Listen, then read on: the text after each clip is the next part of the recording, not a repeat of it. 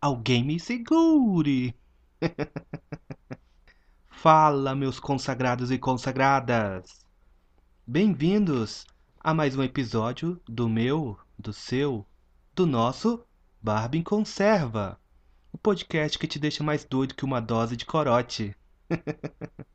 e apresentando aquele que se apresenta em terceira pessoa, aquele que quer ser o rei dos piratas dos podcasts, o Dexter sem laboratório. Mais amigo dos animais que o Ace Ventura? Sim, isso mesmo, o próprio Victor! e em mais um quadro expositivo solo, eu, orgulhosamente apresentador do nosso querido Barbie Conserva, tento fazer dos meus episódios, todos aqueles que eu faço parte, uma maneira despojada para falarmos dos assuntos do cotidiano, de entretenimento, cultura e falar de política não sendo tão chata quanto fomos limitados a enxergá-la. Se você apertou o play e se predispôs a dar algo muito importante da sua vida, o seu tempo, neste episódio, antes de continuar, quero te parabenizar. Afinal, o tempo não conseguimos tocar, não conseguimos recuperar e é a moeda mais valiosa de remuneração. Como naquele filme do Justin Timberlake, O Preço do Amanhã, em que a sinopse é, é que o tempo é dinheiro e sem ele a vida acaba, e os mais afortunados utilizam de um sistema sem escrúpulos para viverem para sempre, enquanto os mais pobres eles imploram por cada minuto de suas vidas. A ideia do filme é sensacional, mas a execução faz com que a derrapada final do filme seja mais um daqueles clichês românticos de aventura. E vocês já devem estar sabendo. Já devem estar se planejando para dar audiência. Espero que não. Mas o Big Brother voltou! Ei!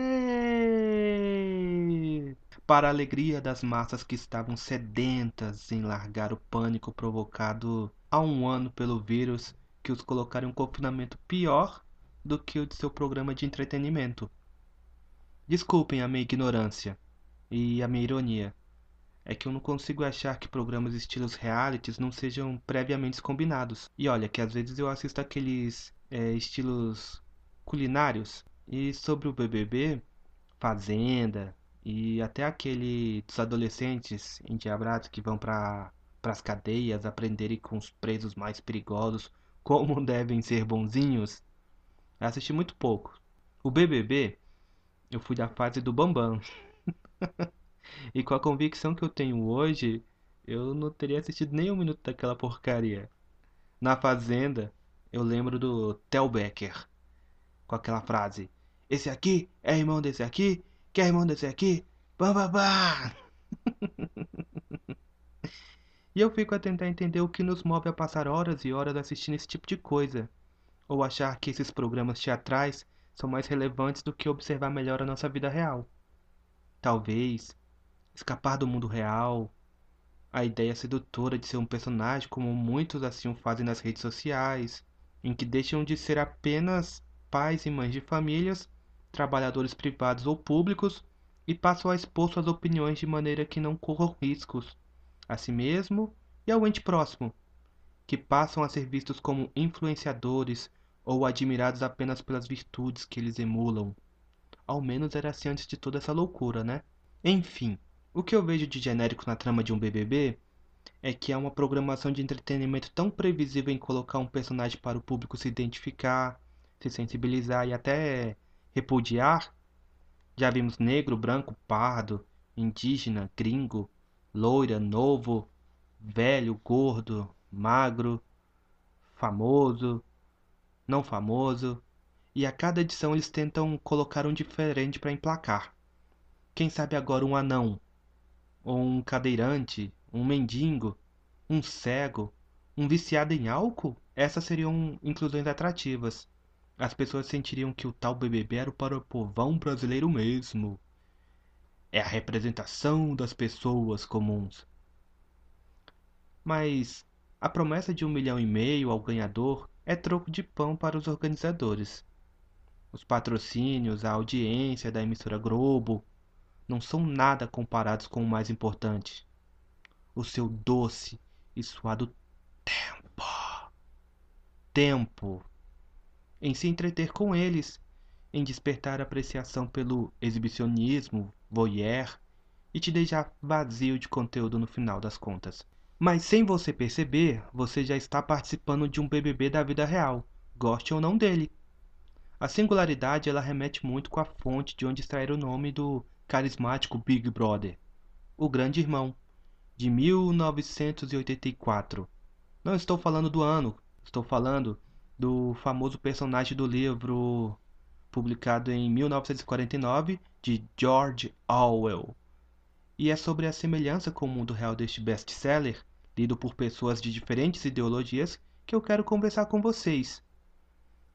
Uma experiência se é melhorada cada vez que você revive o que te a fez adquirir, assim como uma leitura de um livro se melhora após uma segunda, terceira leitura.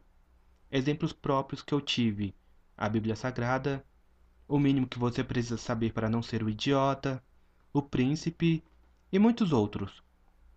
Não adianta é, querer seguir listas de indicações de livros é, sem se predispor a ter o prazer pela leitura.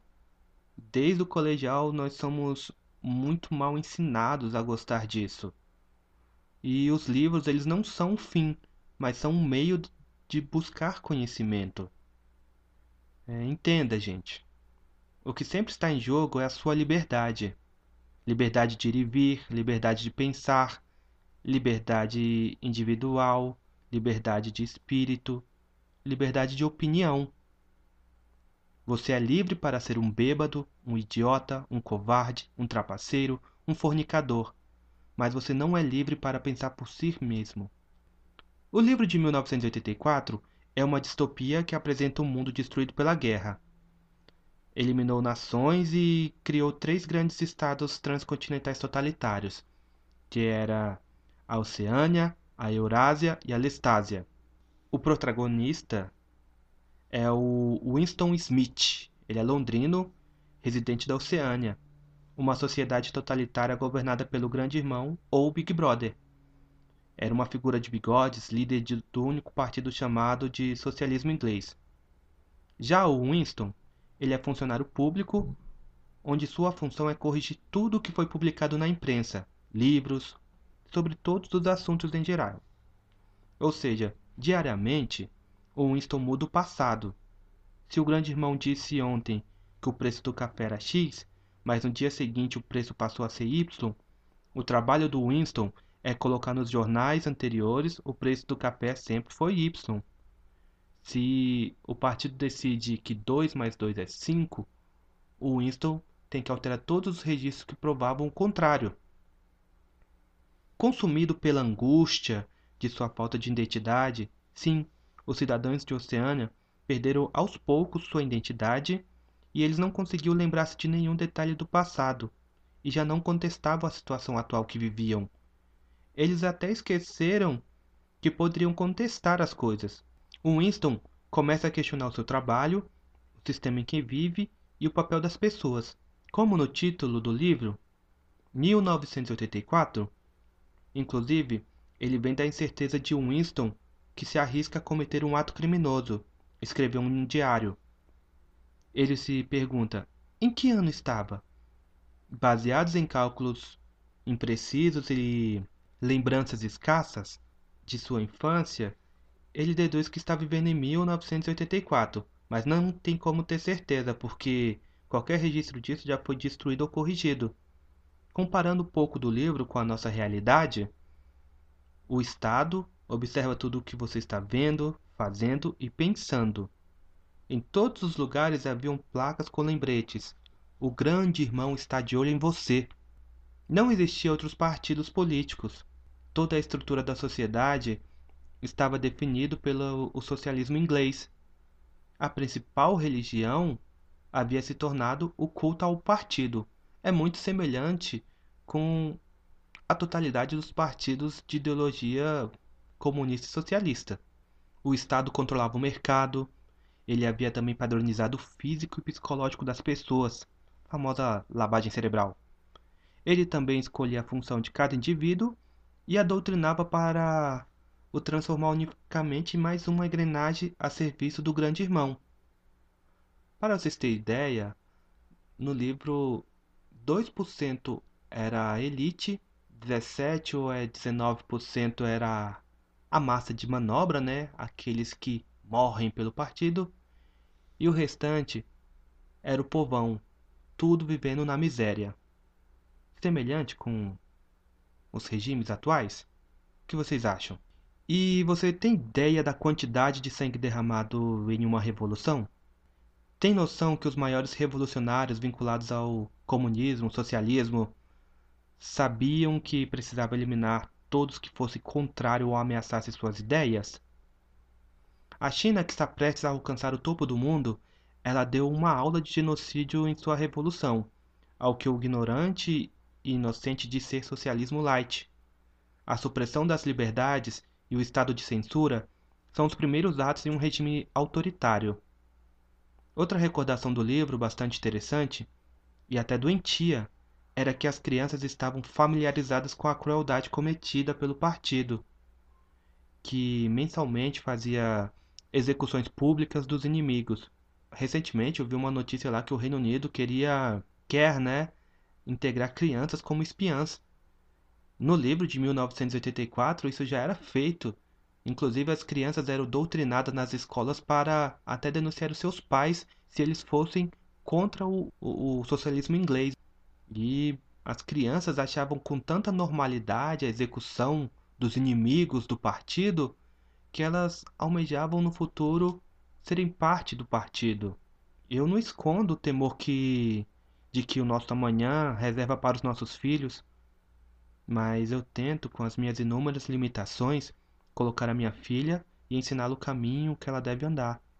Eu vejo que essas ideias progressistas serão o ópio da nossa sociedade para ir para um estágio crítico dessa doença moral. O certo é o certo, ele não deixa de ser certo porque você assim o decide ou porque a, mod a modernidade o requer ou quer que ele deixe de ser certo. Sem querer aprofundar ao relativismo que tentam nos impor, você alguma vez percebeu que normalmente o certo não precisa de justificativa? Mas quando fazemos algo errado, queremos justificar e atribuir culpa a algo? Este pode ser até um assunto de um outro podcast. Quem sabe falar do, de um bom autor que todo cristão deveria conhecer, o C.S. Lewis. Ele é o autor do, das Crônicas de Nárnia, Cristianismo Puro e Simples, Cartas de um Diabo ao Seu Aprendiz, O Peregrino. É sensacional. Vale a pena. Voltando para 1984, havia Ministério de Controle de Massas na Oceânia, e tem alguns que eu quero destacar. O Ministério do Amor, era que cuidava da lei e da ordem. Ele era também o ministério mais frio de todos, mais sem sentimento.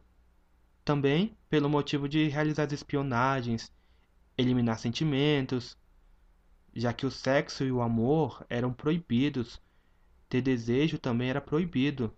Eu não consigo deixar de lembrar daquelas cenas boçais que alguns fizeram alegando estarem cumprindo a ciência, o distanciamento social, Sabe, aquelas cenas de abraços com com os plásticos, beijos de máscaras, máscaras nos animais, dirigir sozinho dentro do seu carro com a máscara. É, e teve até um país que pedia para as pessoas fazerem sexo é, com distanciamento de um metro e meio.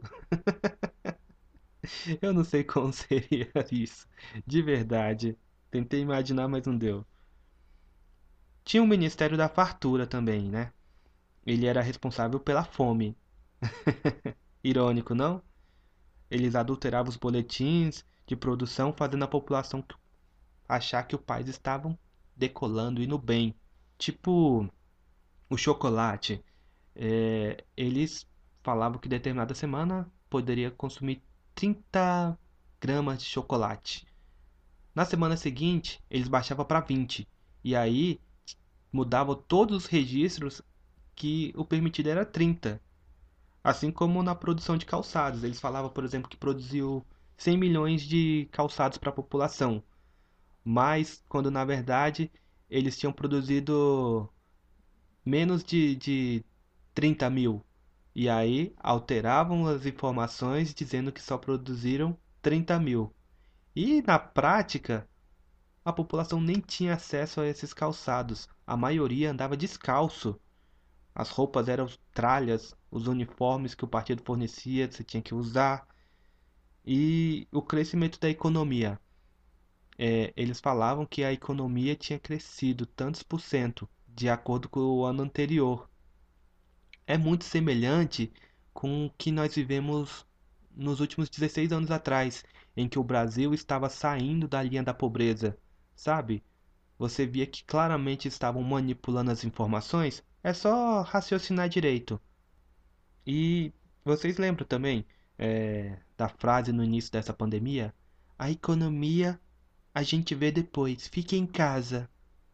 Caramba, olha aí o que já aconteceu por levarem a sério isso. É, o interesse político nessa pandemia é, se deu em trazer a fome e a pobreza para as pessoas. Quantas empresas fecharam as portas? Quantos trabalhadores ficaram desempregados? Uma pessoa com fome é mais fácil de aceitar qualquer imposição, eu assim vejo. Junte com o medo e ela estará suscetível a qualquer canalice infligida. E falando em medo, tinha o Ministério da Paz. Ele era responsável pela guerra. A Oceânia sempre estava em guerra, isso porque era necessário manter as pessoas sob o medo para acreditarem que o grande irmão estava defendendo e lutando por elas, mesmo que as ameaças externas elas fossem fictícias. E também, quando você está em estado de guerra, você pode culpar que toda a sua falta de progresso pode ser por conta da guerra. Então já era uma forma assim de se alguém acordasse daquela lavagem cerebral, eles iriam falar: não, mas o país está em guerra, tá vendo a destruição, a, a bombardeios contínuos, é, as pessoas estão em pobreza por conta da guerra contra tal e tal país. E, as, e sempre que eles estavam em guerra, por exemplo, com a, com a Eurásia, eles estavam em paz com a Lestásia, e assim vice-versa. E na verdade, às vezes nem existia essa guerra, mas precisava de colocar a população em pânico. E aí tem o Ministério da Verdade, que é onde o Winston trabalhava. Ele era responsável, como eu falei, o ministério era responsável por corrigir todo o passado, apagando e burlando o que saía nos livros, nas mídias e jornais. Assim, o partido sempre seria perfeito, não teria falhas. Engraçado, né? Uma das primeiras atitudes de um ditador é comprar a mídia, a informação para passar para as pessoas que ele não é mau, que ele não é perverso, que ele não é corrupto, que ele está fazendo o país crescer. Veja aí, bastou uma, uma eleição de, de um candidato fora da caixinha deles que eles estão em pânico. Já fazem dois anos que a mídia tá, tá maluca. Não suporta mais, né? E quem controla o passado controla o futuro. Quem controla o presente controla o passado. Assim dizia no livro. Observe as tentativas que tivemos recentes de reescrever a história. Cancelamento de Monteiro Lobato, o Winston Churchill sendo um vilão, Zumbi dos Palmares, aquele que possuía escravos lutando pelo fim da escravidão. Che Guevara, um revolucionário bonzinho que só queria o bem das pessoas. Em 1984, havia a Polícia das Ideias. Ela atuava como uma ferrenha patrulha do pensamento. Olha uma associação com os nossos dias, não é verdade? Projetos e projetos de censura para te fazer acreditar o que é ou não é fake news. Tamarindo pregando uma ciência de que 3 milhões de pessoas morreriam no Brasil e falando que é a verdade. Mesmo não se concretizando, ele não deixou de ter a razão sobre as coisas que ele disse. O charlatanismo nunca teve tão em evidência e ao mesmo tempo tão apagado, né? O jornalismo militante que utiliza trechos de fala de um presidente eleito democraticamente, a finalidade deles de sujar sua imagem, desgastá-lo. É... A solução proposta por essa turma é sempre a mesma, né? Censurar pensamentos e opiniões, de calar um dos lados, sem nenhum pudor. Ora, a antítese é fundamental para a formação da síntese. Será que não consegue raciocinar dessa forma? Acredito que não. No livro também, principalmente sobre essa parte, existia o, os dois minutos de ódio. Era diário esse processo. É, começava a ser transmitido, né, para todas as pessoas é, sobre o traidor do partido, que era o Goldstein, acho que era esse o nome. E mostrava o rosto dele, e depois mostrava que o grande irmão foi quem salvou as pessoas do, do Goldstein, da traição dele, e que ele merecia a morte. E aí começava a tocar músicas que despertavam mais nas pessoas a fúria. E eram os dois minutos de ódio porque as pessoas perdiam a cabeça, gritavam, quebravam as coisas, xingavam ficavam loucas, sabe? Tipo, tipo aqueles comícios, aqueles protestos feministas que as mulheres ficam loucas lá, é, querendo quebrar cruz e tudo mais. Estavam nessa situação. Naquela distopia havia a nova língua, ela ganhava novos termos. O próprio lema do partido tinha o intuito de causar confusão mental. Guerra é paz, liberdade é escravidão, ignorância é força. A nova língua ou nova fala, como eles assim chamavam, ela procurava, através da diminuição do vocabulário, controlar a cultura e invi inviabilizar todas as formas de pensamento. Termos como senhor e senhora haviam sido substituídos por camaradas. Eu acho muito parecido com, com aquela utilizada pelos vermelhos em se chamar de companheiros e companheiras. E quanto à imbecil tentativa de mudar pronomes neutros, como elos, delos. e eu não poderia também deixar de mencionar que em 1984 havia as teletelas. As teletelas eram equipamentos semelhantes às televisões instalados em vários locais da cidade e dentro de todas as casas. Elas eram responsáveis pelo controle e a informação a ser passada às pessoas. Elas controlavam seus compromissos, informavam com as notícias que o partido queria que as pessoas soubessem, elas forneciam entretenimento, captavam áudio e vídeo para espionagem de cada indivíduo, chamava a cada um por seu nome e até te obrigava a praticar exercícios.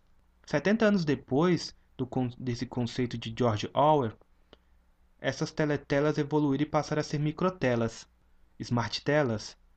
Se ligou do que eu estou tentando te falar? Ao ponto de fornecer com exatidão onde você está, ter todos os seus dados em segundos e onde você expõe as suas ideias. Nunca foi tão fácil de controlar as pessoas como em nosso tempo. As teletelas tornavam as pessoas mais incomunicáveis. Os celulares fazem o mesmo. Relacionamentos perfeitos no mundo web, mas totalmente duvidosos no real, amizades com intimidade no web, mas sem nenhuma empatia no real. A nossa tecnologia deveria nos aproximar e melhorar a nossa comunicação, e não o oposto. Cabe a gente enxergar o que é essencial para nos acrescentar. Tirar mais tempo com os filhos, com a esposa, com o esposo, visitar a família. Olha, eu demorei anos para descobrir a importância desses simples gestos fazem toda a diferença nas nossas vidas e no sentido de viver. O grande irmão, que era o vilão, e a grande sacada do autor foi em apresentar um tirano amedrontador que ao mesmo tempo era carismático por seus traços caricatos. Todos deveriam ser devotos deste herói da nação, e ninguém havia visto ele em pessoa, na verdade. E como culpar ou punir alguém que não é alguém? O grande irmão nunca vai morrer, assim eles falavam. Só fortalecendo a ideia de que talvez esse grande irmão nem existia. Era apenas uma ideia. Uma das grandes estratégias que temos observados é que hoje as pessoas procuram vincular-se a uma causa, evitando a responsabilização de seus atos e excessos por atos de atos ao ódio e os atos de cancelamento. Agora, troque o nome da figura de Grande Irmão por Kim, Puff, por alguns nomes, por algum nome de algum país ou por algo mais intangível como democracia. Democracia. E veja se injustiças em nome dessas figuras não serão cometidas. Eu não revelei toda a trama do livro de 1984. Há muitas surpresas e singularidades com o que nós vivemos. O Winston ele trava uma longa jornada rumo à sua redenção para obter sua capacidade de pensar por si próprio. E, enfim, a minha intenção neste episódio foi de fornecer e despertar a curiosidade de você descobrir outras formas de entretenimento e para adquirir conhecimento antes que seja tarde, antes que você perca sua capacidade. Como no filme V de Vingança, temos que nos lembrar das ideias e não do homem, pois o homem pode fracassar, pode ser preso, pode ser morto ou esquecido, mas Quatrocentos anos depois, uma ideia ainda pode mudar o mundo. E é esse o medo daqueles que querem nos oprimir. Por isso eles tentam calar vozes e pensamentos, querem desqualificar livros, autores e pessoas. Meus caros, liberdade, justiça e igualdade são mais que palavras utilizadas em infames revolucionários que tiram a vida de milhares. Eu desejo a você que viva elas por perspectivas plenas. E eu espero ter despertado em sua mente boas ideias. O Barbie Conserva ele busca, por meio de um simples podcast, resgatar valores da política, cultura, cristianismo e conservadorismo. Eles estão sendo apagados, observem todas essas mudanças que estão acontecendo. A meta do Barba, ficar inteligente perder amigos e salvar almas. Porque é assim o processo de quando você adquire conhecimento, você consegue contemplar melhor a vida, mesmo que vai ter o preço de conviver com um monte de gente que está imbecilizadas, estão na ignorância, né? E assim, galera, gastem o tempo precioso de vocês com coisas que acrescentarão na vida de vocês. Beleza, quer tentar extrair alguma coisa de, de reality shows? Tente, poder de escolha seu. De um programa de televisão? Tente. De uma série? Mas também lembre que livros, até jogos e boas conversas com pessoas mais experientes que você ou a troca de conhecimento fazem total diferença, é muito melhor e acrescenta muito mais para vocês. Vocês gostaram da apresentação desse livro? Achou alguma semelhança com a atualidade? Que tal montarmos um grupo de livros? Gostariam de expressar suas ideias para a gente ou participar de um episódio? Entre em contato conosco pelo Twitter, pelo Instagram, Gmail do Barba ou também dos apresentadores o próprio Victor e o Fiusa Pistola. Vocês serão muito bem-vindos. Forte abraço e até a próxima. Valeu!